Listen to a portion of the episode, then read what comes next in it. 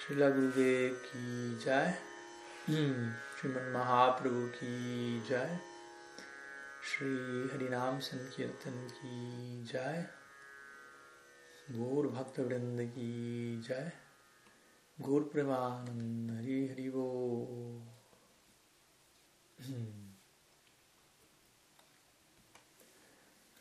Pranam a todos.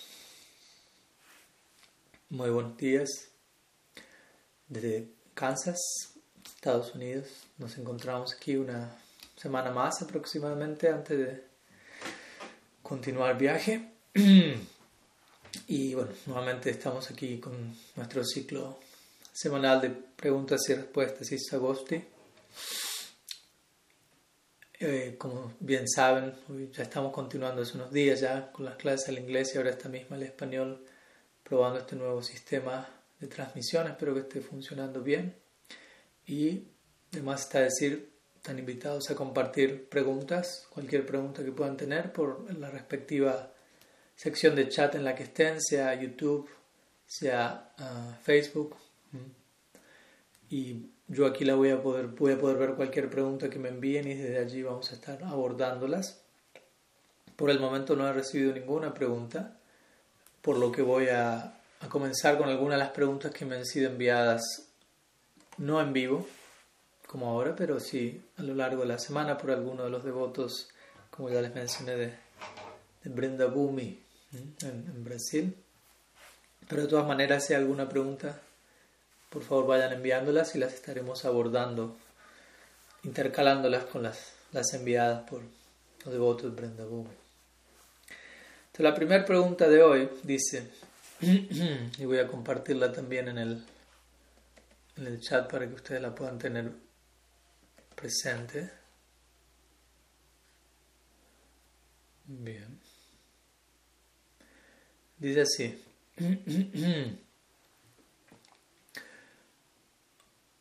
¿Podría explicar las diferencias entre los procesos para llegar a los razas de Vaikunta, Ayodhya, Dwaraka y Mathura?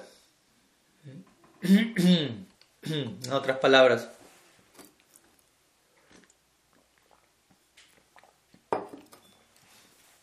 la idea que, que se implica aquí en la pregunta es que para cada sadhya o para cada objetivo espiritual existe un, un, proceso específico. Un determinado sadhya se corresponde con un determinado sadhana. Sadhana significa práctica y sadhya significa aquello que es obtenido a partir de un tipo de sadhana. En otras palabras, una meta en particular, un objetivo específico. Y por lo tanto es un punto importante relacionado a esta pregunta que nunca está de más enfatizar. Es muy importante tener en claro ambas cosas, sadhana y sadhya. ¿Cuál es la meta? ¿Y cuál es la práctica que conduce a esa meta? Interesantemente, un énfasis considerable es hecho en relación a en un sentido primeramente tener en claro cuál es la meta, a dónde queremos llegar, a dónde queremos eh, desembocar, en dónde queremos desembocar y, por y luego cuál es el proceso que nos lleva allí.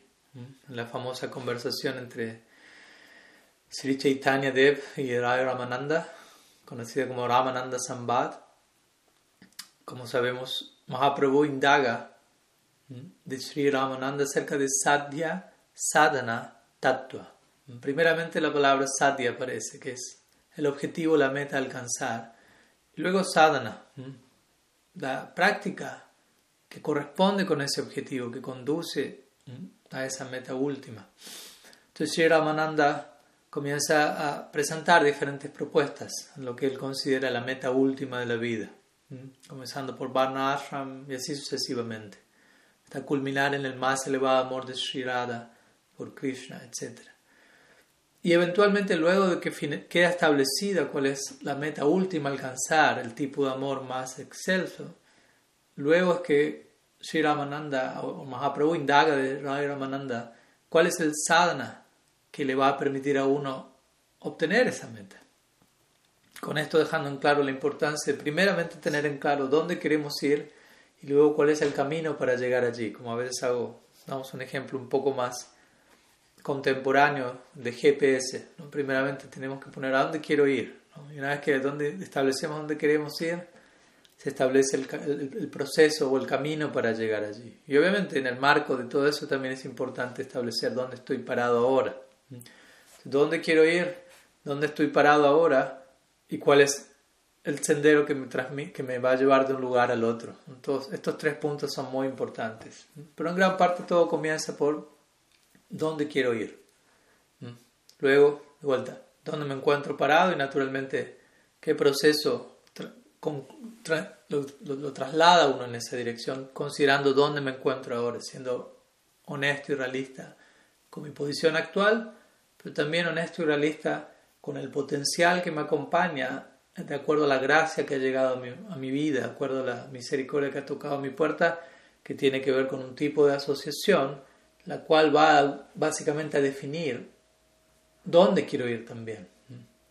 Aunque obviamente uno es el que escoge en qué dirección proyectarnos, al mismo tiempo la gracia que llega a nuestra vida, los portales de posibilidad hacia la eternidad, tienen que ver con, con sadhu sangha, como sabemos. En términos de bhakti, bien sabemos que bhakti proviene, llega a nuestra vida a través de sadhu sangha, no es que las jivas poseen un tipo de afinidad predeterminada hacia Vaikunta, hacia Ayodhya, hacia Dwarka, hacia Mathura, hacia Vrindavan, hacia Navadvipa, etc. Hacia Brahma Sayuja. No, esto no es lo que Shastra declara, nuestra Siddhanta no es que Bhakti es una, una, inclinación de por sí inherente o incluida en la jiva en una dirección u otra, sino que eso va llegando a nuestra vida a través de cómo Bhakti en su propia independencia elige moverse y cruzarse con nosotros y cómo nosotros elegimos responder al libre albedrío de Bhakti, por decirlo así, con nuestro libre albedrío. Entonces, digo todo esto como para dejar en claro la importancia de establecer a dónde queremos ir. Y si nosotros nos encontramos en una escuela llamada Gaudiya Sampradaya, obviamente uno puede decir de manera muy general, tenemos en claro a dónde apunta nuestra escuela en términos oficiales, hacia Brindavan, y en paralelo hacia Navadvip, pero en un sentido, esa es una idea o definición genérica de la meta, que obviamente es, suficiente como para comenzar con nuestra práctica en cierto nivel. Si la meta es considerablemente aún genérica, la práctica también va a ser genérica. En la medida que tenemos una noción más específica de la meta, más detallada, en esa misma medida nuestro sadhana también va a volverse más y más eh, específico y detallado, básicamente. Por lo tanto, es importante tener esto presente, tener presente la necesidad de gradualmente entrar en mayor detalle, y con esto no me refiero a, a, un, a un, nivel de, de, información teórica, que obviamente también eso está allí, pero también a un nivel de, de profundización en lo que implica aquello que ya conocemos teóricamente porque tenemos, podemos manejar ciertos conceptos, pero luego, ¿qué hacemos con esos conceptos? ¿Cómo los trasladamos a la práctica? ¿Cómo a través del canto y del seba, etcétera, intentamos que tales conceptos cobren vida en nuestra vida? En fin, algunas ideas introductorias, todavía no, empecé a responder la pregunta. Uh, entonces la pregunta básicamente presenta la consulta de cuáles son las diferencias entre los procesos para llegar a los rasas o a, la, una posición externa de servicio en Vaikuntha, en Ayodhya, Dwarka, Mathura. En otras palabras, en relación a destinos que generalmente no son los destinos eh, que principalmente un Gaudiya Vaishnav se proyecta. Obviamente hay excepciones a la regla y hay lugar para ello. La El regalo de Mahaprabhu es supremamente profundo, pero también supremamente amplio. Pero en términos generales, como digo, sabemos que Aradhyo Bhagavam Tadham Vrindavan, que el, objeto de adoración en la Gaudiya Sampradaya junto con Mahaprabhu es Sri Krishna, que obviamente estamos hablando de la misma persona, y la morada en la que nos proyectamos es Vrindavan junto con Nadu, que nuevamente, siendo que Mahaprabhu no es diferente de de Sri Krishna no es diferente de Vrindavan. Simplemente estamos hablando de diferentes niveles de disposición emocional. Entonces, la pregunta abarca moradas que no corresponden tan directamente con la proyección de nuestras sampradayas, moradas como Vaikunta, Ayodhya, Dvarka, Mathura, etc.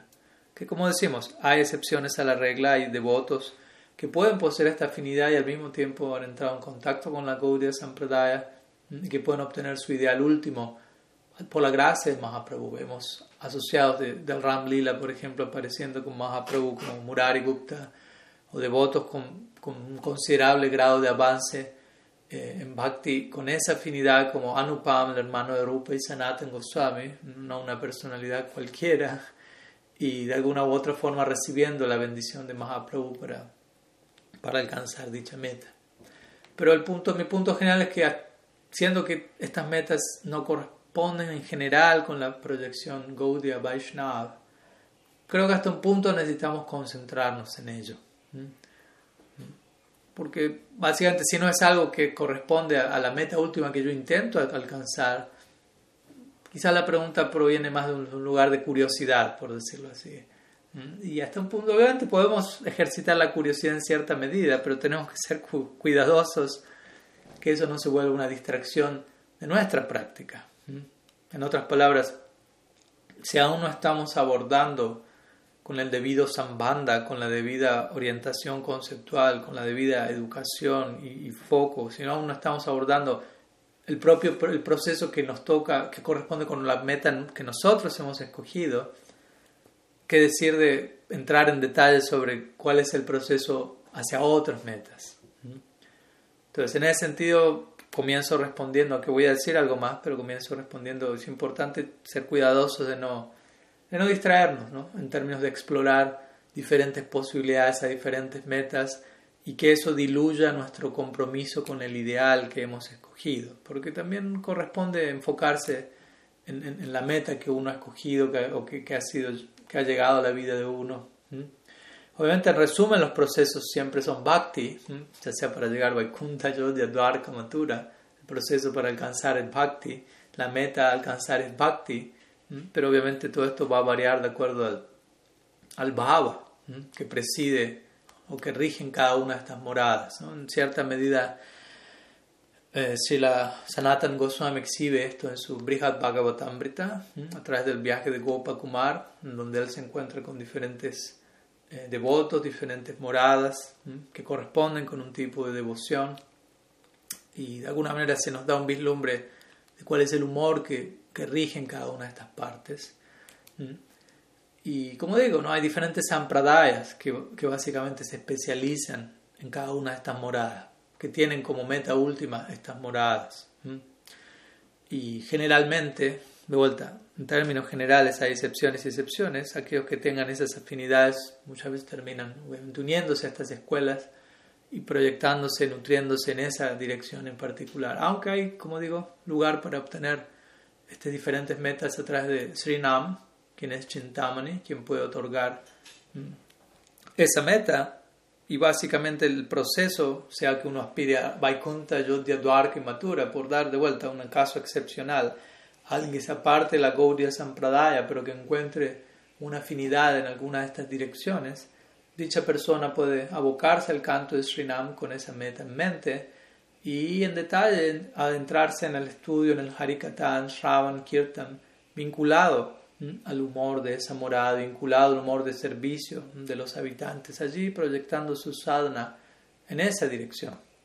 En, términos muy resumidos, esa sería una manera en la que cada uno alcanza esa morada dentro del marco de haberse conectado con la Gaudiya Sampradaya. Obviamente ahora, si uno es un miembro de la Sri Sampradaya, por dar un ejemplo, que se proyecta oficialmente a Vaikunta, desde ya ellos van a tener también su sadhana específico y sus detalles que no coinciden necesariamente con cómo un Gaudiya Vaishnav se va a conducir y hasta un punto puedo entrar en detalle en eso ya que no, no, no es mi, mi área de, de conocimiento detallado, es suficiente, más que suficiente tratar de volverse relativamente experto en, la escuela en la que uno está tratando de ser parte, que decir de, volvernos expertos en cada una de las demás sampradayas, aunque obviamente nunca está de más conocer algunos aspectos. Entonces, mi punto al que voy es, sí, alguien puede unirse a la Sri Sampradaya, por dar un ejemplo, y alcanzar uh, Vaikuntha Bhav, Dasya Bhav en Vaikuntha por Narayan. Alguien puede unirse a la Bhalava Sampradaya y nutrir principalmente el foco de Vatsalya Bhav hacia Krishna en Vrindavan, que no es un foco central en nuestra Sampradaya. O alguien puede ser miembro de la Gaudiya Sampradaya y tener cualquiera de estas proyecciones y en el marco de ocuparse en el Yuga Dharma, Yuga Dharma significa la religión de la era, más allá de la meta específica que uno tenga, uno puede abrazar Srinam con, con, con, alguna de estas proyecciones y por la gracia de Mahaprabhu alcanzar esa meta en el marco de, como digo, eh, vincularse, familiarizarse más y más con narrativas a ese respecto. Por otro lado, en conexión a eso, algo relacionado también interesante que menciona Srila uh, Vishwanath Chakrabarti Thakur en su Ragavarma Chandrika, menciona que si alguien que pertenece a la Gaudiya Sampradaya, eh, en un comienzo tiene como ideal que brindaban, Radha, Krishna, etc., pero eventualmente en el transcurso de su práctica, su práctica no, no se vuelve, no se ve predominada por el principio de Raga Marg, de Raga Bhakti, de seguir los pasos emocionales de uno de los habitantes de Brindavan y sin embargo, y más bien hay un, un, considerable predominio del rol de Vaidi, de reglas y regulaciones en su práctica, pero aún así esa persona anhela prestar servicio en, en, en por dar un ejemplo, tal persona va a ser situada en una morada como Dwarka, asistiendo a, alguna, a las reinas que están casadas con Krishna como un sirviente. ¿Por qué? Porque el anhelo por Madhurya Bhav está allí, pero hay un determinado predominio de reglas de Vaidhi, lo cual corresponde con esa morada en particular llamada Dwarka. O otra, otra posibilidad que se da, si uno anhela servir a Radha y Krishna, o sea, como objeto y no a Rukmini, Dwarka, Dish o quien fuere, pero aún así hay cierta influencia de Vaidhi, tal persona puede ser transportada, si se quiere, a una sección, a un círculo, al Bahir Mandal de Golok Vrindavan. En Golok Vrindavan existen también diferentes capas o esferas o círculos. Ah, Bahir Mandal significa el círculo externo, mientras que Antar Mandal significa el círculo interno. Nuestros Goswamis han descrito como en este círculo externo, Radha y Krishna se encuentran predominantemente en Swakya Rasa, como relación de casados. Y en el Pantar Mandal, en el círculo interno, Vishwanath Chakravarti Thakur escribe esto en su comentario al Bhakti Rasamrita Sindhu. Radha y Krishna se encuentran en Parakiya, relación de amantes. Entonces, aquel que, que, que anhela tener a Radha Krishna como objeto de servicio y de alguna manera cierto predominio de Vaidya y allí, ellos van a ser promovidos a ese Bhakir Manda, los círculos externos. Entonces, vemos que hay diferentes capas o destinos correspondientes también a ¿A qué, tan atentos nosotros estamos, somos cuidadosos en conducirnos en nuestra práctica de la manera correcta? En otras palabras, si alguien desea servir a Radha Krishna para Kia Bhav, en, Brindavan, hay un sadhana, correspondiente a eso que uno tiene que, en el cual uno tiene que conducirse debidamente, el cual uno tiene que conocer y en el cual uno tiene que progresar. Si uno no presta atención a esos detalles, eh, básicamente uno puede terminar en otra parte. Ese es mi punto, ¿no? Uno también, a través de cómo uno se conduce en su sadhana, uno está diciéndole a Krishna, en otras palabras, en qué dirección uno está anhelando dirigirse. Entonces, algunas ideas, básicamente, al respecto. Vamos a continuar con algunas de las demás preguntas. Aquí hay una pregunta de Braja Hari Prabhu, oh, está bastante grande, más larga. Acabo de compartir en la pantalla y tapa mi cara, pero la dejo por un momento y luego la oculto. Dice Pranam Maharaj, al Chaitanya Charitamrita uh, 2.16.2.39, Sri Chaitanya instruye a Raghunath Goswami, en tu corazón debes mantenerte siempre muy fiel, pero externamente puedes comportarte como un hombre común. Así, pronto Krishna estará complacido y te liberará de las cargas de Maya.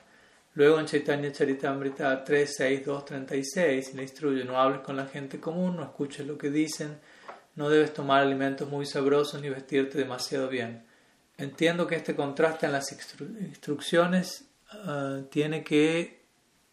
Mm, parece ser que el mensaje apareció hasta esa parte. Tiene que... No apareció el mensaje completo. Mm. Por lo que preferiría que si Braya Hari me puede enviar el resto del mensaje, quizás en otro, en otro mensaje. Y en, todo, en, otro, en otro caso, en todo caso podemos seguir con otra pregunta y luego continuamos con, con la pregunta de Braya Hari. ¿Mm? Aquí está la pregunta de Braya Hari el resto. Entiendo que este contraste en las instrucciones tiene que ver con algo relativo a las circunstancias. ¿Podría por favor compartir un poco sobre el aspecto relativo de las declaraciones de las escrituras? Bien.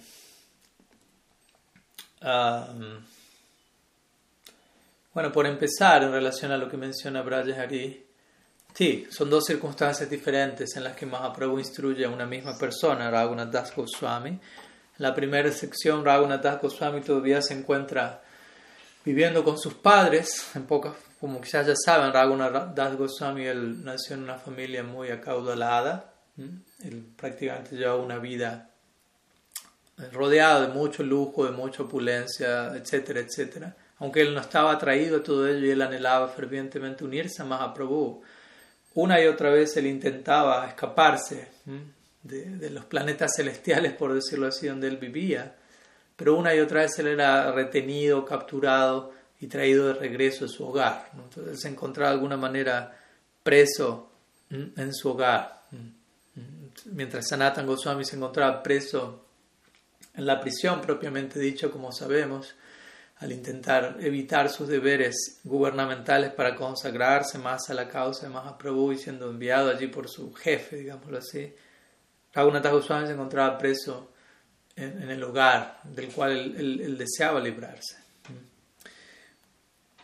Esto obviamente también nos habla del principio de cómo nuestro Goswamis y como clásico, es clásico en la vida de los devotos, el rol de los obstáculos y como el, rol, el obstáculo que aparece en la vida de grandes personalidades siempre sirve para incrementar el anhelo y incrementar el, el, deseo por, en este caso, por unirse con Mahaprabhu. ¿no? no es que los obstáculos generan un, un desánimo, más bien todo lo contrario, ¿no?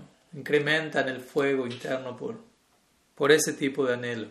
Entonces, los Goswamis encontraron todos ellos prácticamente diferentes obstáculos en unirse a Mahaprabhu, pero de alguna manera ese obstáculo incrementó su anhelo por unirse a Mahaprabhu, lo cual eventualmente generó esa unión. Entonces, en el caso de Raghunath Das Goswami encontramos eso.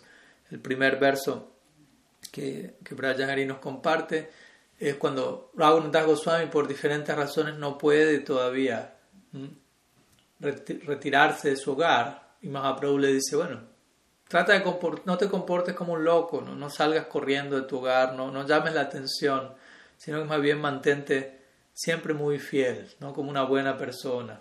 Sí, sí, sí, una instrucción similar a, a, a Rupa Sanatan Goswami, diciéndole así como una mujer tiene un amante, pero, y, para no levantar ningún tipo de sospechas, ella se encuentra en su hogar y se desenvuelve en sus labores domésticas con, de mejor manera, de la mejor manera posible, para que todos piensen, wow, ella está tan feliz en el hogar haciendo todo, pero internamente ella está absorta en su amante y en cuándo va a poder encontrarse con él pero externamente se conduce la otra forma para no despertar sospechas y que eso facilite eventualmente el encuentro de ella con su amante. ¿Mm? Similarmente, Mahaprabhu le dijo a los Goswamis, ¿no? continúen desenvolviéndose en el mundo en la medida que eso les, les, les, toque, por decirlo así, que no les sea posible liberarse de esa influencia, continúan desenvolviéndose externamente, de acuerdo a lo que el mundo espera de ustedes. Loka Vichar, hay lugar, si la Rupa Goswami menciona, para considerar la opinión pública, aunque a uno no le, no le sea algo llamativo, pero internamente manténganse absortos, proyectados, incrementando el anhelo por, por la meta real. Entonces hay lugar para estas cosas, como si Jiva Goswami comenta al verso 1.1.11 del Bhakti Rasamrita Sindhu, famoso verso donde se define Uttam Bhakti, qué es el, cuál es el bhakti que anhelamos practicar en nuestra escuela, se menciona que Uttam Bhakti no está cubierto por gyan ni karma. Y en ese marco Jiva Goswami explica, pero por momentos quizás uno pueda ver a un devoto participando en una ceremonia Shraddha, que es una ceremonia que se realiza en conexión a los antepasados, etcétera, que no es parte del sadhana de Uttam Bhakti, pero de alguna manera es una ceremonia védica que es bastante popular a nivel social, al menos en, en India en tales épocas, hasta el día de la fecha incluso. Entonces Jiva Goswami menciona, quizás el devoto puede ocuparse en esa ceremonia no porque tenga fe en esa ceremonia, no porque piense es necesario hacer esto, no me alcanza con bhakti, necesito hacer esto para generar algo aparte de lo que bhakti me puede dar. No, el devoto tiene plena fe por únicamente ocuparme en bhakti. Todo lo favorable y todo lo que necesito va a llegar a mí. Shraddha Sabdi Vishwas Kahe Sudrida Nishchay Krishna Bhakti Kaili Sarva Karma Krita La definición de Shraddha que Krishna Das Kaviraj Goswami entrega es esa. Es que tenga el devoto tiene una firme confianza que por ocuparse en Krishna Bhakti no necesita ocuparse en ninguna otra cosa. O como dice el Bhagavatam, Mulani por regar la raíz del árbol, todas las demás secciones son nutridas, todas las demás entidades vivientes son beneficiadas en su máximo nivel. Pero de vuelta, no todo el mundo tiene esa fe. El devoto la tiene y por lo tanto, para evitar perturbar a ciertas personas en el, entorno en el que ese devoto puede estar conduciéndose, quizá uno pueda ver a un devoto ocupado en ciertas actividades considerando la opinión pública, como esta ceremonia No porque el, el, devoto tenga plena fe, necesito hacer esto, con bhakti no alcanza, sino para que el entorno no se vea perturbado y que su práctica de bhakti, que su diseminación del mensaje devocional no se vea afectada. Entonces, en este marco, Mahaprabhu instruye, a Raghunath Goswami, quien por el momento no podía eh, liberarse del hogar, que para él no era un, ashram en este caso, sino que era una prisión, de acuerdo a su anhelo por unirse. Entonces, internamente mantente muy fiel, como dice el verso, y externamente comporta como un hombre común. No salgas corriendo de la casa, queriendo unirte conmigo, gritando, llorando trata de desenvolverte de manera sobria, sin llamar la atención y gradualmente Krishna hará los arreglos para que encuentres tu momento. Y como sabemos, así fue. Eventualmente, Das Goswami, eh, él tenía su guru llamado Yadunandanacharya y en un momento él, básicamente, su, su guru estaba necesitado de alguien que le asista en un determinado Yajna y Raghunath Goswami se ofrece para ello, pero aprovecha esa opción ¿no? para escapar de su hogar. Entonces, esa es la primera parte. Mahaprabhu instruye a Raghunath Das estando él en, el hogar. El segundo verso que cita Brajahari tiene que ver con Raghunath Das ya habiéndose unido a Sriman Mahaprabhu en, en, Jagannath Puri. Y es un famoso verso, son dos versos en verdad. Pero bueno, él cita la primera parte. Gramya katana sunive, gramya vartana kahive, arana paive, arabalana kahive. ¿Mm? No escuches chisme, básicamente. No oigas gramya katana, no lo hables tampoco. ¿Mm? No, te, no estés pendiente de la moda, no te vistas muy fastuosamente. Y no comas alimentos demasiado sabrosos. Que como decimos siempre, obviamente esta instrucción es para nosotros no para Raghunath Goswami. Raghunath Goswami vestía un cupín y comía aquello que ni siquiera las vacas en Jagannath Puri se animaban a comer de tan rancio que estaba. ¿Qué decir de él estar hablando, escuchando chismes? Estaba absorto en, en Harikata cada instante. Entonces, en verdad, esa instrucción, él nos, Mahaprabhu nos está instruyendo a nosotros a través de Das Goswami. ¿Quién es el Prayojan Tattva Acharya? El Acharya que personifica el alcance último de la Gaudiya Sampradaya, que es Radha Dasyan. Das Goswami se especializó en sus escritos, en su poesía, en esa dirección. Entonces, en otras palabras, lo que, lo que Mahaprabhu está diciendo aquí, si tú quieres llegar a la meta última, al alcance último de la Sampradaya personificado por Raghunath Goswami, todo comienza en esto, no seas chismoso. Él le menciona otros versos más, en donde él enfatiza, trata de cantar el santo nombre siguiendo el espíritu, siendo más bajo, más humilde que una brisna hierba. Y luego Krishna Siva Manasa. En tu mente sirva Radha Krishna en Brevemente, estas son mis instrucciones. De Swarup Damodar vas a recibir mayores detalles. Entonces Mahaprabhu entrega esta serie de versos. Todo comienza por no ser chismoso y desemboca en servir a la pareja divina en Braj mentalmente, Manasi Seva. Pero el punto es, si todavía no estamos siendo perfectamente, están perfectamente situados en la primera instrucción, no, no, no escuches chismes, no escuches prayalpa, no la hables, no estés demasiado pendiente de tu cuerpo, básicamente, no te, no te alimentes de manera que esté gratificante lengua, Jivera la Krishna, ¿cómo es? Krishna Aquel que está simplemente pendiente de dar satisfacción a su lengua, está corriendo allí tratando de satisfacer su estómago, no puede alcanzar a Krishna. Porque está muy pendiente de dar satisfacción a su lengua estómago y no de dar satisfacción a Krishna. Entonces todas estas cosas tienen que primeramente estar en su lugar antes de tratar de aspirar a los siguientes niveles. Cantar el santo nombre de acuerdo al tercer verso en Nishta, que decir servir a Shishirad Krishna en nuestro foro interno. Entonces, esta es otra serie de instrucciones que Raghunath Goswami está dando a, que Mahaprabhu está dando a Raghunath Goswami al él ya encontrarse junto a él en su séquito de asociados íntimos en Jagannath Puri. Entonces, sí, el contraste de las instrucciones tiene que ver con las circunstancias, como menciona Hari, y él pregunta si se podría compartir un poco sobre el aspecto relativo de las declaraciones de las escrituras pues es un tema obviamente extenso, hasta un punto quizás podemos extendernos aquí. Pero sí existen diferentes niveles de declaraciones en el Shastra, y esto no es algo que debemos tomar a la ligera, y por eso se menciona que uno debe estudiar el Shastra bajo la guía de Sri Guru, bajo la guía de Diksha Gurus, Siksha Gurus, para realmente poder captar, capturar la esencia del mensaje, la intención del mensaje, el marco del mensaje, el contexto, y en ese contexto también captar la relatividad, la relatividad de ciertas declaraciones o lo absoluto de otras declaraciones. Porque como mencionamos siempre, hay ciertas secciones del Shastra que están sujetas de Shakala Vibhagavit, si la dice Bhishmadev en el Bhagavatam.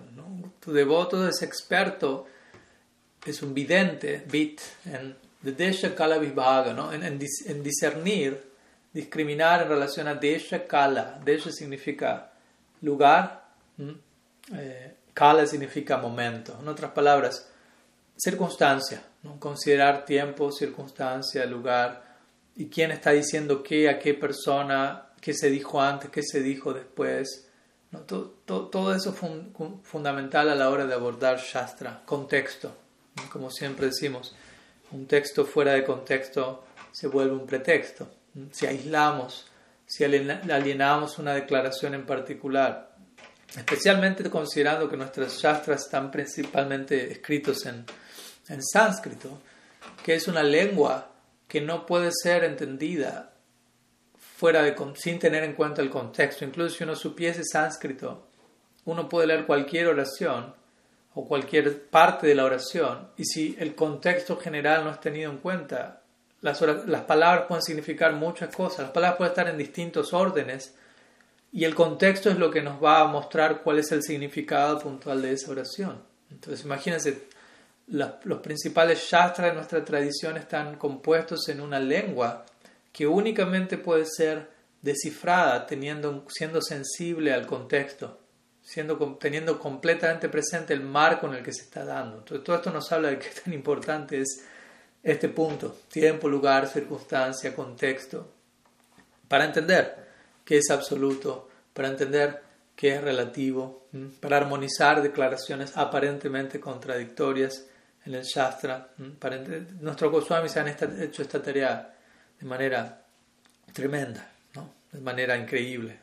Dejar en claro este punto. Jiva Goswami, por ejemplo, en su Tattva Sandarbha, cuando él establece la supremacía del Bhagavatam, o en su Krishna Sandarbha, cuando él establece la supremacía de Krishna sobre otras formas de la divinidad, él aborda todos los posibles argumentos en relación a su mismo punto. ¿no? Él, hace que, él trata de que su presentación sea lo más sustancial posible y en ese marco explica, quizás sí hay otros shastras, Krishna Stu Bhagavan Swayam dice el Bhagavatam, pero el Shiva Purana dice Shiva Stu Bhagavan Swayam. Entonces, cómo, cómo entender que una declaración está por encima de la otra y él comienza a analizar debidamente el marco Shiva Purana, a qué tipo de audiencia el Shiva Purana se está dirigiendo, personas predominadas por Tamaguna principalmente. Entonces hay, un cierto énfasis que se les hace a esas personas cuando uno estudia el Karma Kanda del Veda. Karma Kanda es glorificado como si fuera lo máximo, porque obviamente para que alguien se ocupe en ese determinado sendero tiene que tener fe y para que la fe se despierte, ese sendero va a ser especialmente glorificado para esas personas en particular. Pero si uno imparcialmente pone en la balanza todos los demás senderos, ahí encontramos que hay una gradación y una jerarquía, hay, una relatividad, en otras palabras, a esas glorificaciones que se le realizan a diferentes otros senderos que son inferiores al bhakti, por ejemplo.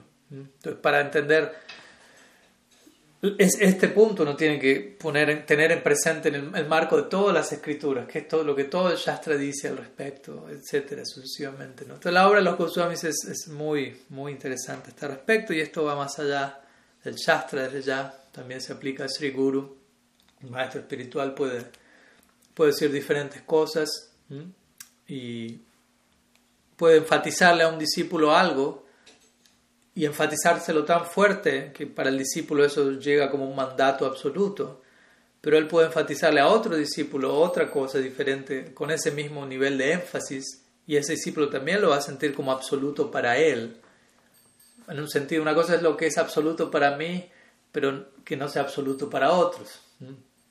Obviamente la idea absoluto implica para todos al mismo tiempo, estoy usando la palabra desde otro lado como Krishnadas Kaviraj Goswami, él menciona, cada devoto siente que su relación con Krishna, su sentimiento por Krishna es el mejor. En ese sentido hay un tipo de absolutización, ¿no?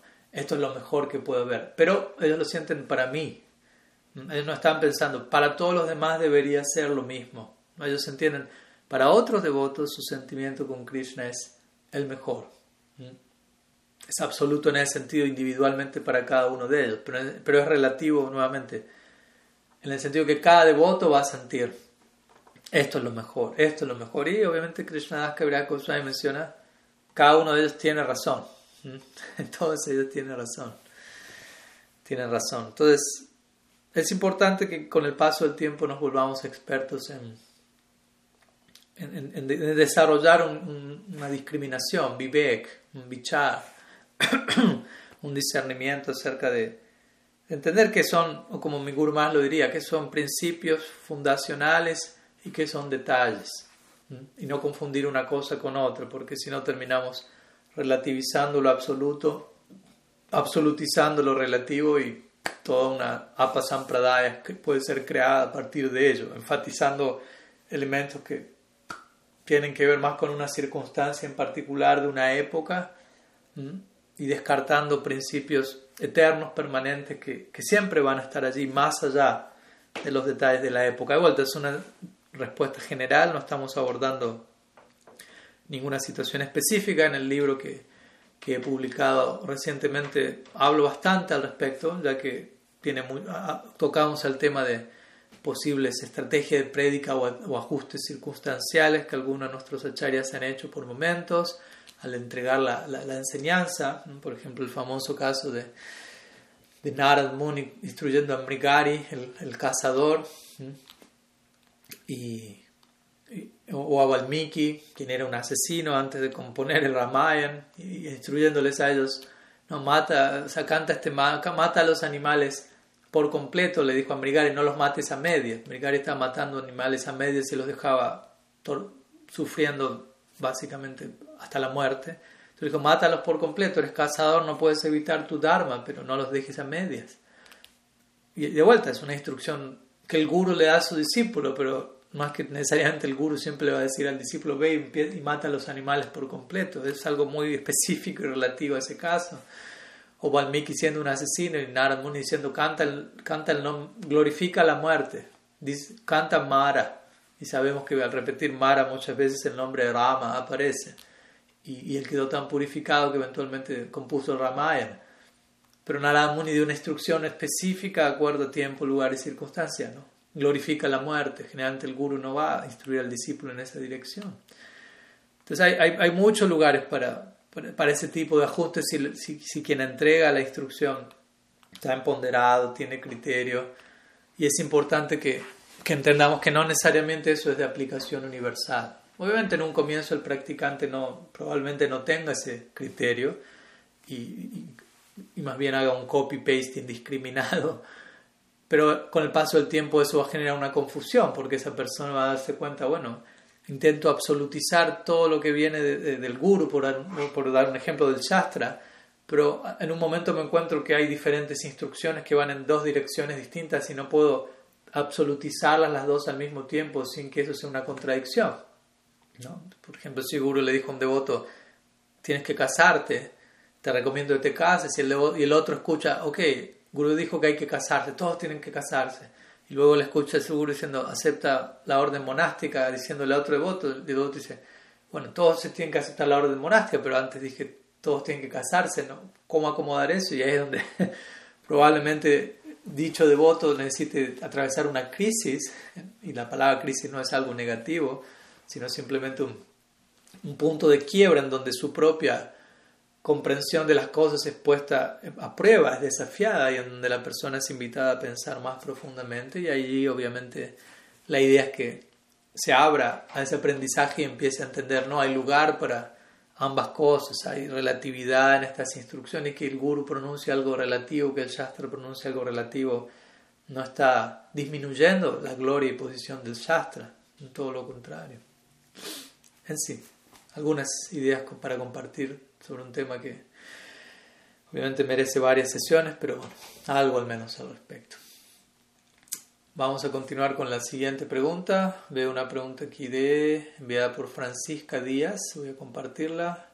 Dice, tengo una duda con respecto a un pasatiempo que contaba hace un tiempo en el que explicaba que complacer a nuestro guru es más importante que los votos que tengamos. Mm, no recuerdo muy bien el detalle de lo que conté y en el que marco lo dije nuevamente, contexto es importante. Me preguntaba, ¿qué pasa en una situación en la que un devoto nos pide hacer algo que implique romper nuestros votos? Hmm. Pues, obviamente la pregunta es general, no estamos entrando en ningún detalle específico de cuál es el pedido en particular, cuál es, quién es el devoto, cuál es su situación, cuál es su su, su, empoderamiento, su realización y cuál, quién somos nosotros también, en qué situación nos encontramos, etc. Pero obviamente, en términos generales, eso no es algo válido. Generalmente, en términos generales, un devoto no nos va a pedir que rompamos nuestros votos, a modo de instrucción, a modo de... Igual te estoy dando la idea general, quizás el detalle detrás de esta pregunta es una circunstancia extremadamente específica y única en donde de alguna manera tiene sentido, no, no sé, por dar un ejemplo, no sé que puede venir a mi, mente. Eh, el, el, guru y su discípulo están en una situación donde, donde quedaron varados en una isla desierta y donde no hay nada que comer aparte de, de carne de un animal o algo por el estilo. Y, el guru le, puede decir al discípulo, bueno, en esta circunstancia de emergencia puedes alimentarte con esa carne para sobrevivir y eventualmente continuar conduciéndose en tu práctica de bhakti. Por dar un ejemplo, ¿no? Y, de vuelta, es una situación de emergencia, ¿no? Es una excepción a la regla, ¿no? No, no es algo común. Entonces, hay lugar para algo así, dependiendo de la realización de vuelta del guru y del discípulo, y de vuelta hay que analizar los detalles específicos de cada caso. Pero en términos generales, como digo, en lo contrario, básicamente, ¿no? un, devoto, y por, por, decir un devoto, imagino en este caso una figura referencial para uno en la vida, porque tampoco es que alguien va a andar diciéndole de, igual a igual o, a, o a, personas mayores de, que uno rompan sus votos. sino que alguien que es un referente para uno, nunca nos va a pedir rompa sus votos, más bien nos va a pedir refuércelos, sígalos y refuércelos, ya que esa es la idea. Uno, asume votos en servicio al devoto, ¿no? si queremos hacer un juego de palabras. Un devoto es alguien que devoto. ¿no? Obviamente la palabra devoto viene de devoción, pero podemos también hacerla, conectarla con un devoto es alguien de voto, alguien que tiene votos, que mantiene sus votos, que se esfuerza por, por mantenerlos. Satatam kirtayantamam yatantas chadrida brata. Es un verso famoso el Gita, en donde Krishna define, describe las actividades del devoto. Satatam kirtayantamam, ellos siempre se encuentran cantando mis nombres en Kirtan. Satatam kirtayantamam yatantas chadrida brata, namasyantas shamam bhaktya nitya yukta upashate. Ellos me ofrecen, me adoran perpetuamente, me ofrecen reverencias, pero el punto al que voy es Yata Satan Kritayantamam Yatantas Chadrita Brata. Ellos se esfuerzan con gran determinación para mantener sus votos. Así es como un devoto es definido por Krishna el Gita. Yatantas Chadrita Brata. Drita, brata significa voto, Dridha significa firme voto y Yatanta significa esfuerzo. Entonces, un devoto es alguien que se esfuerza por mantener sus votos. Y por votos nos referimos no necesariamente a meramente no romper los, los cuatro principios regulativos o algo así, ¿no? Pero voto significa compromiso interno adquirido en relación a Siguru y los Vaishnavas. Obviamente también se incluyen los principios regulativos en el marco de ello, pero compromiso de servicio, compromiso de confianza, de entrega, de dedicación, obviamente de canto de Srinam, etcétera, etcétera, en base a distintos servicios que Sri Guru me entrega. Entonces, en ese sentido, generalmente no, no se nos va a solicitar eh, romper nuestros votos. Ahora también, desde ya, como siempre decimos, puede haber una manera más amplia de hablar de, hablar de esto, en donde el guru puede solicitar romper un voto para aceptar un voto superior para aceptar un voto más profundo. Y ahí encontramos siempre esta famosa idea de, de Krishna mismo. Krishna mismo, él le dice a Arjuna, Name Bhakta Pranashati, en el Gita 931, declara osadamente que mi devoto jamás perece. Y la pregunta es, ¿por qué Krishna mismo no declara eso? ¿Por qué le pide a Arjuna que él, que él declare eso en nombre de él, por decirlo así? Y la idea es aquí, porque si Krishna lo declara, quizás ciertas personas no le crean, ya que él ha roto varias veces sus votos. Pero él ha roto sus votos por sus devotos, como mencionamos. Él ha prometido no voy a participar en la batalla de Kurukshetra, únicamente lo voy a hacer como cochero de Arjuna, como auriga, pero no activamente luchando. Pero sabemos que eventualmente cuando Bhishma estaba a punto de matar a Arjuna, Krishna rompió su voto para mantener un voto superior, Bhakta Vatsalya. El voto, este es, este es un punto importante de vuelta. ¿no? El voto superior es servir a mi, a, mi devoto, complacer al Vaishnava. Por debajo de eso puede haber otros votos que deben existir en relación al voto central. Si se, si se interponen en el camino del voto central, entonces pueden ser rotos. ¿Mm? Hay lugar para romper las reglas en pro del amor. Recuerdo una vez el Dalai Lama mencionó eso, dijo, solamente alguien que ha seguido las reglas muy bien, las reglas están hechas para ser rotas, pero solamente alguien que ha seguido muy bien las reglas es quien sabe cuándo romperlas. Como la famosa historia de Yashodanandan Swami con Srila Siddhar Maharaj. Yashodanandan Swami era un discípulo de Srila Prabhupada y él todos los secadas se realizaba nirjal, ni siquiera consumía agua. Y si la Señora lo encuentra y le ofrece Mahaprasad en Ekadasi de sus deidades. Gandharvika Govinda Sundaram, Mahaprabhu. Y Yashodanandan Swami le comenta, Maharaji, disculpe, pero todos los Ekadasi yo realizo nirjal, ayuno total, incluso de agua. Y si la Señora le insiste, ¿quiere algo de Mahaprasad de Thakurji? Y Yashodanandan Swami piensa, quizás no escuchó, se le hace le repite esta misma idea. Realizo Nirjal. Y si la semana vuelve a insistirle, ¿quiere Mahaprasad de Thakurji? Y Yashodanandan Swami entendió el punto. Y le dijo, yo realizo este ayuno desde hace años, es mi brata, es mi voto. Pero si usted quiere que yo honre Mahaprasad, usted va a estar complacido por yo hacer eso, yo rompo mi voto. Para seguir un voto superior que es complacer al sadhu. Y si la semana estuvo muy complacido con esa actitud de Yashodananda Swami. Dijo, él entendió qué es Vaishnavismo. él estuvo dispuesto a romper un voto que venía siguiendo impecablemente hace una década por un aparente capricho mío de insistirle, más allá en el caso y rompe tu voto. Entonces este es un ejemplo de cómo también uno puede, un devoto nos está pidiendo que rompamos un voto pero para invitarnos a un voto superior. ¿no?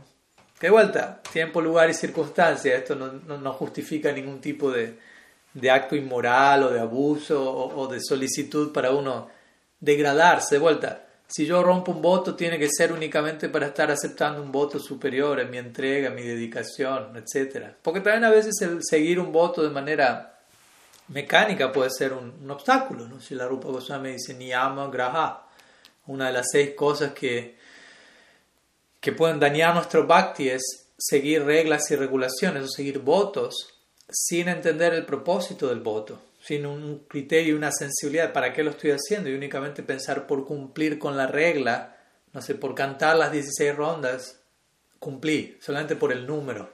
Y estoy más apegado a contar que a cantar y no, no, no, estoy invirtiendo mi corazón, mi espíritu en esa práctica, y no, eso no va a tener el fruto deseado.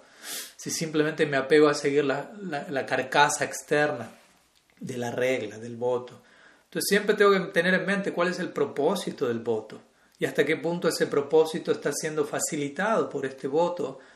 Y, y, si el propósito es, obviamente, complacer al Siguru y los Vaishnavas, desarrollar amor por Krishna, pero si eventualmente ese voto ya no está facilitando ese propósito y necesito romper ese voto para aceptar otro voto que vaya a facilitar ese propósito en un nivel superior, obviamente hay lugar para eso.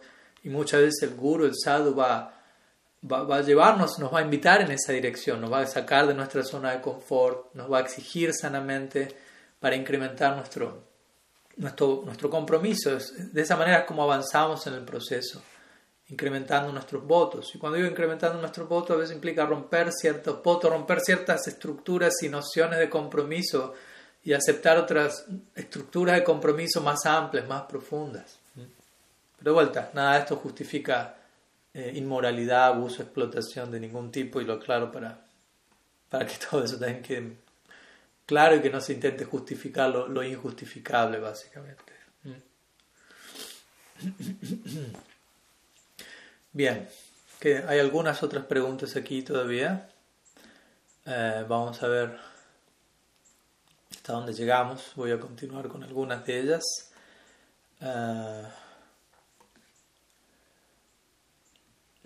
una pregunta de Rukmini. Dice, Reverencia Maharaj, mi consulta es cómo nos damos cuenta de la modalidad que debemos adorar y vincularnos haciendo referencia a Madhurya, Sakyaras, etc. Ya que he escuchado que el deseo por escuchar los tiempo de Radha Krishna nos hacen un llamado a Madhurya Rasa, pero ¿qué otros elementos tenemos que qué otros elementos tenemos que evaluar para determinar esto? Pues, o sea, ¿en qué modalidad debemos adorar? No es una cuestión tanto de en qué modalidad debo adorar, sino que la modalidad en la que termino en la que me siento atraído a adorar, principalmente se ve determinado por el sadhu sangha que he recibido, ya sea en esta vida o en otras vidas, dependiendo cuando ha comenzado mi, mi trayectoria devocional. Entonces, básicamente, siendo que somos tatashta, nuestro sentido de la individualidad también se depende y se define por el entorno que nos rodea. Entonces, en un marco devocional, dependiendo de la asociación que llega a nuestras vidas, eso va inclinarnos en una dirección u otra. Y, esto no va a ser algo evidente quizás al comienzo. Por lo tanto, al comienzo se enfatiza siempre dacia, dacia, desarrollar nuestra servidumbre hacia Sri Guru y los Vaishnavas. Y, desarrollar ese tipo de servidumbre que, tiene que, que, que es una servidumbre mezclada con cierta amistad, con confianza, con intimidad. Y es el tipo de humor en el que vamos a servir eternamente en Nitya Navadvip, a Mahaprabhu, Sri Guru y los Vaishnavas.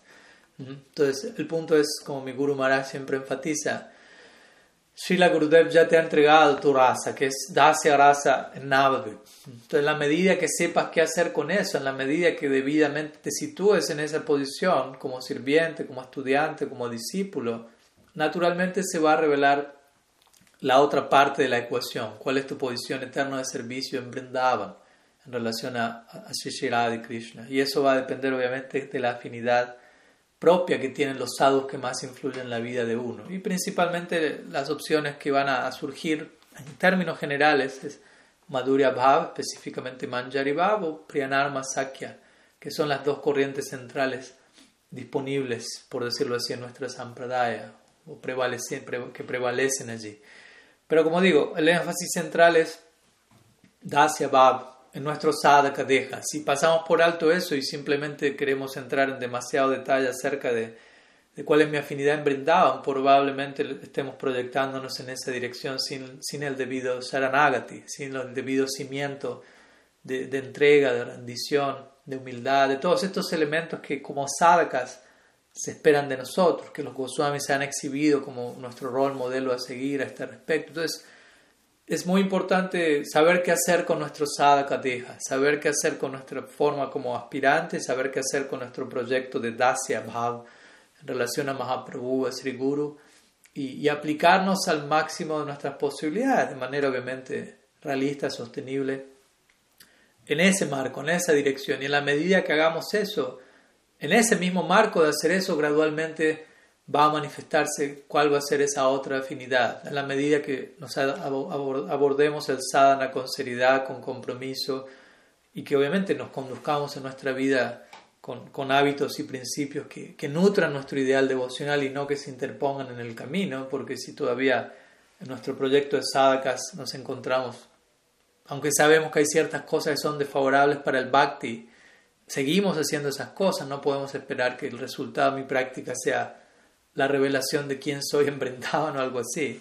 Si todavía no estoy siguiendo, como digo, a rajatabla debidamente los principios básicos, tales como los que Mahaprabhu le anunció a, a Raghunath Goswami que mencioné previamente, o la base Sharanagati, Anukulyasa Sankalpa Pratikulyasa Varjanam, aceptar lo favorable al Bhakti, rechazar lo que es desfavorable. Si todavía no estamos del todo alineados con ese principio, no, no podemos esperar que lo superior se manifieste en nuestra vida. Entonces, primero lo primero y gradualmente, si en la medida que hacemos nuestra tarea debidamente, el mismo resultado de esa tarea bien hecha nos va a llevar a la próxima etapa y a la próxima etapa y a todos los resultados y síntomas de cada etapa. Bhaktir parishanu bhav viraktir, dice el Bhatan. Por uno aplicarse debidamente en sadhana, va a haber un incremento de bhakti va a haber un incremento de la realización de Bhagavan y de nuestra relación con Bhagavan, y va a haber un incremento en Virakti, en nuestro desapego, de aquel desapego, de aquel desapego que surge al uno ocuparse en Bhakti. Entonces, yo diría que estos son los elementos centrales a evaluar para determinar este tipo de cosas. ¿no? Y eventualmente Madhurya, Sakya, lo que fuese, todo eso va a volverse claro y evidente, claro como el agua cuando tenga que ser el momento que tenga que ser. Si eso no se está volviendo del todo claro, es importante que evaluemos dónde estamos como sadhakas y qué podríamos mejorar en nuestro proyecto de sadhakas. Siempre se puede mejorar algo y a partir de ello acercarnos más a este otro tipo de realidades. Sí, algunas ideas. Quedan algunas preguntas. Nos quedan, podemos abordarlas. Hay una pregunta de Gorga Dadar Prabhu. Pero antes de ella voy a, presentar una más, una más de las preguntas de los devotos de Brenda Bhumi como para balancear un poco también con las preguntas que han sido enviadas estos días. Entonces la siguiente pregunta, que la voy a compartir en el chat también para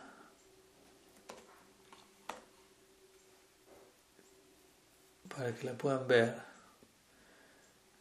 Okay, dice Sri Chaitanya Sangha, pero obviamente la pregunta es eh, enviada a los devotos de Brindabhumi. ¿Podría explicar sobre la, los Mayavadis, su filosofía, la raíz de la palabra, etcétera? Hmm. Bien. Obviamente, eso requiere mucho tiempo, no es algo tan simple. De hecho, muchas veces yo he visto devotos expresarse en relación a, a, la filosofía, a los seguidores de Sankaracharya, a los seguidores del sistema Advaita Vedanta, a veces están conocidos como Mayavadis, y ya voy a abordar esa palabra. de manera muy simplista, de manera muy como despectiva y, simplificando demasiado cuál es su propuesta y condenándola en el acto. Y obviamente no es que estamos proyectando, no es que estamos a favor de esa meta, por decirlo así. Para nosotros nuestra idea no es considerar la, la fusión impersonal, pero también es importante que antes de, de desmerecer otro sendero estamos lo suficientemente educados sobre los detalles de ese sendero, ¿no? el desarrollo filosófico, la presentación sistemática que ese sendero tiene, que es bastante compleja, no es tan simple. de manera simplista podemos descartar el impersonalismo, pero si tuviésemos que, que debatir con un pandit de la Sankara Sampradaya, probablemente quedaríamos boquiabiertos a los pocos minutos sin saber muy bien qué decir. ¿no? Entonces, lo digo como para uno también no, no dar por hecho ciertas cosas y uno eventualmente... Y obviamente nuestros acharyas se han encargado de, de explicar en detalle los puntos débiles de esa filosofía, las contradicciones y, y, cómo la noción de que en última instancia todo es Brahman y que incluso la forma de Bhagavan es ilusoria, no es algo sustentado por el Shastra, etc. La palabra Mayavadi en realidad es una expresión despectiva hacia el ideal refiriéndose hacia aquellos que, que, consideran que únicamente existe Brahman y que incluso la forma de Krishna y Bhagavan es ilusoria. Entonces, de ese lugar, los Vaishnavas se han expresado a lo largo de la historia como Mayavadi, o aquellos que siguen el sendero en donde todo es Maya, excepto, obviamente, Brahman. Famosa línea que dice Brahma Satya Jagan O sea, ellos mismos no se definen a sí mismos como Mayavadis el Maya, Mayavadi es un término más bien despectivo.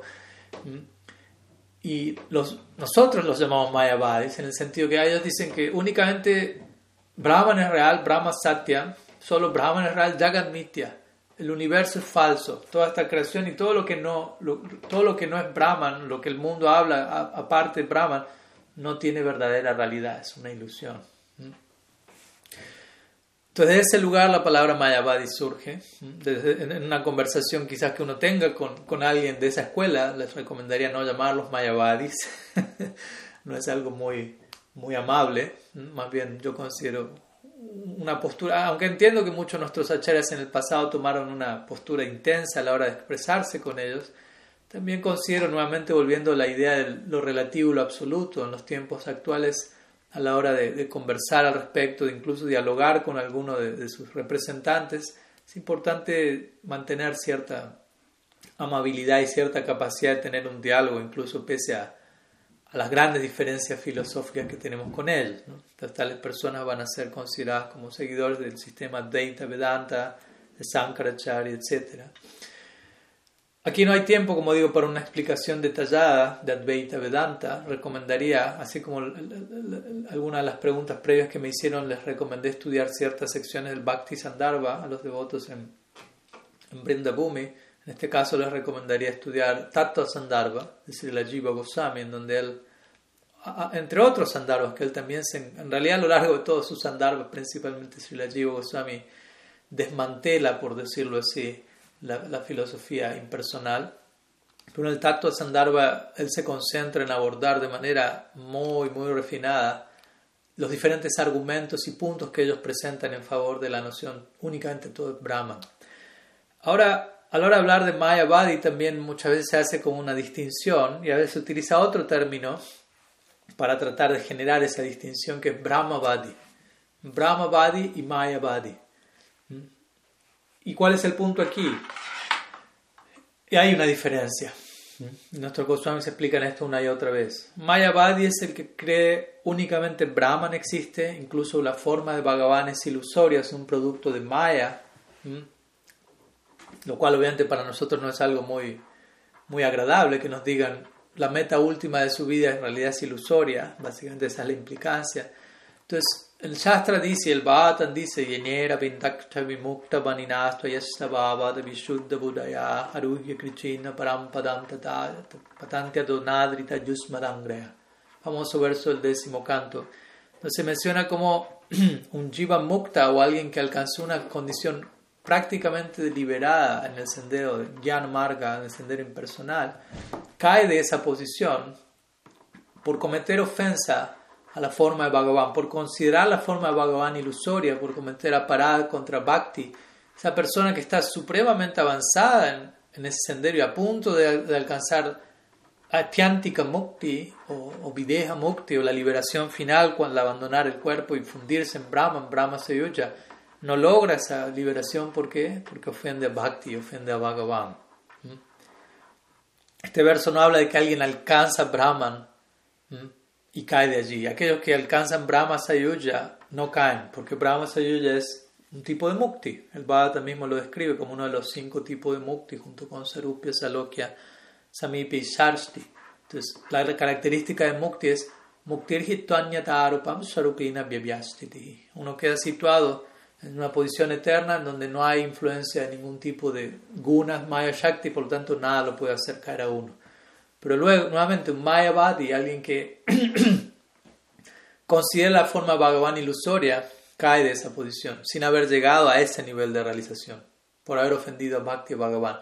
Ahora, un Brahmavadi, si queremos recurrir a este tipo de terminología que a veces puede ser aplicada en otro contexto, un Brahmavadi es alguien que acepta la forma de Bhagavan como eterna, no comete ofensa contra Bhagavan ni contra Bhakti, pero siente la inclinación a fundirse, por decirlo así, en Brahman, ¿no? a entrar en esa experiencia por siempre. Y esa persona es la que únicamente, de acuerdo a nuestra visión, puede obtener Brahma Sayuja, que no comete aparad contra Bhakti como contra Bhagavan, pero se siente atraído hacia ese aspecto del absoluto. Recordemos que Brahman es uno de tres aspectos del absoluto. Vadanti tat tattva vidas tattva jnanam tat tattva ah Tattva vidas tattvam jnanamadvayam brahmeti paramatmeti bhagavan iti shaktite. Brahman paramatma bhagavan. Brahman es uno de esos aspectos. Hay lugar para ello. Ahora bien, obviamente si uno empieza a analizar la experiencia de qué, significa estar allí, eso es complejo, ¿no? Pero bueno, eso lo podemos dejar para, otra pregunta porque veo que la siguiente pregunta que, me han hecho tiene que ver con cuál es la diferencia entre el nirvana budista y, y la experiencia de Brahma Sayuja. Entonces, quizás podamos luego hablar algunas palabras al respecto en, en relación a esa pregunta que la estaríamos abordando la siguiente clase. Vamos a abordar la última pregunta que veo aquí, que es la enviada por uh, por Gorgadadar, Dice, a ver, creo que esa es la primera parte de la pregunta. Sí. Ah, no, perdón, aquí está la pregunta completa. Si mal no recuerdo, Srila Bhaktivinoda un nombre que Krishna escucha las oraciones del devoto sincero, incluso en Vrindavan. ¿Es esto de esta manera o de qué forma podría interpretarse? Bien. Entonces, como solemos hacer en muchos casos, eh, es importante más allá de la respuesta que vaya a dar, dar cierto referente escritural para mayor estudio, y en este caso una referencia escritural sería el Raga Chandrika de Sri, de Sri Vishwanath Chakravarti Thakur. La segunda parte de esta obra, inmediatamente él presenta esta pregunta. ¿no? presenta esta idea, Krishna se encuentra en Vrindavan, absorto, eh,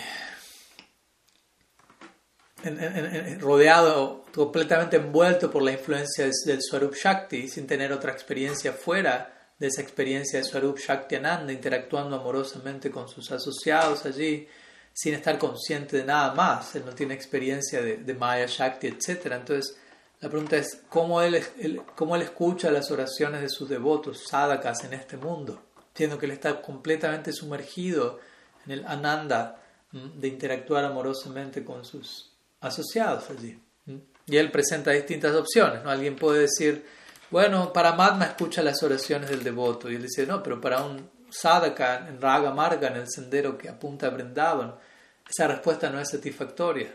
El devoto no, no está apuntando para Matma como su él, sino a Bhagavan Sri Krishna en Entonces la idea es que Krishna escuche dichas oraciones. Entonces, ¿cómo acomodar eso? Estoy mencionando esta sección. Hemos hecho un curso de Raga Varma Chandrika un tiempo atrás, así que también pueden referirse a, a ese estudio.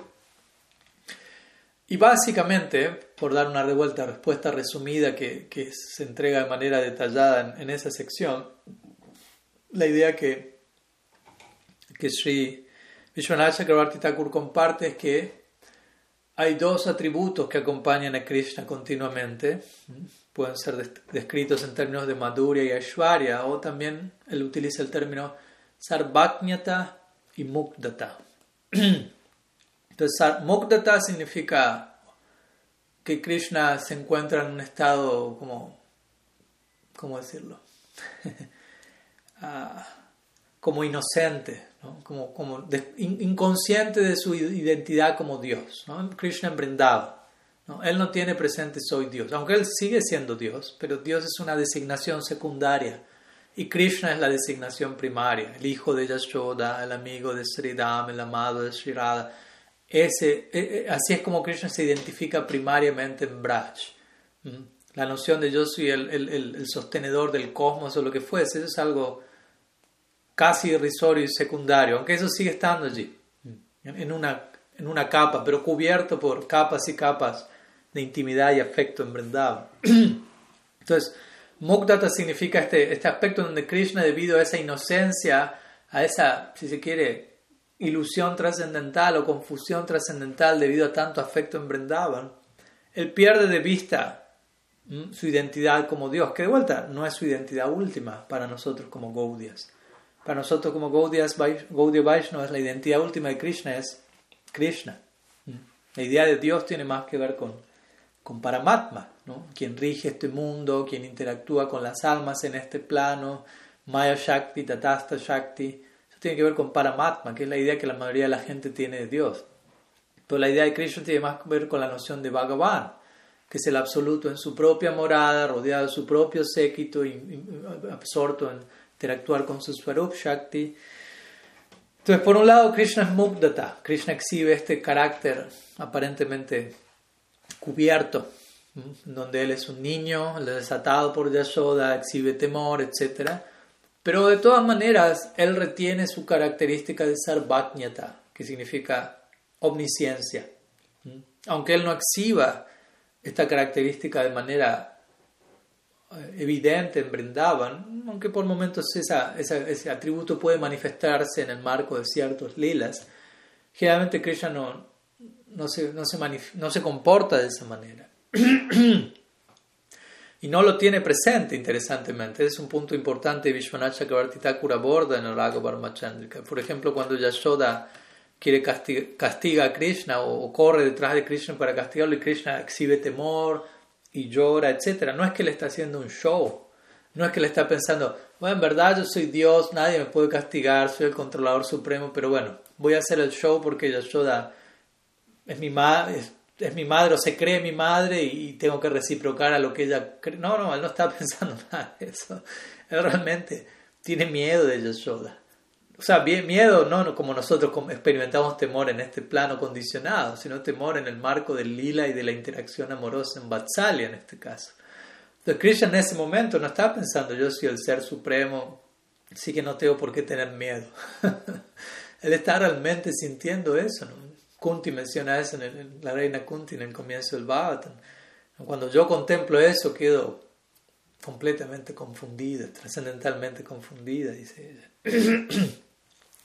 Pero nuevamente Vishwanath Chakravarti menciona su característica de sarvajñata permanece con él, de omnisciencia. Entonces, es esa omnisciencia la que le permite Krishna escuchar las oraciones de sus devotos. Y sí, Bhaktivinoda Thakur menciona, Krishna escucha las oraciones del devoto sincero incluso en Vrindavan. Esta es la idea, ¿no? que pese a que Krishna está completamente absorto en interactuar con, con sus asociados en Braj, si el devoto o sea, Krishna no conoce nada aparte de interactuar con Swarup Shakti. Es el punto, ¿no? Es un punto que hay que entender. Si una jiva en este plano no tiene... Recordemos, Bhakti no es inherente a la jiva. Entonces, nosotros no poseemos Swarup Shakti en nuestra constitución, que es otra forma de hablar de Bhakti Shakti. Entonces, mientras la jiva, Tatasta Shakti, no entra en contacto con Bhakti, e, eso no tiene no toca a Bhagavan, porque Bhagavan solamente interactúa con Bhakti, con Swarup Shakti.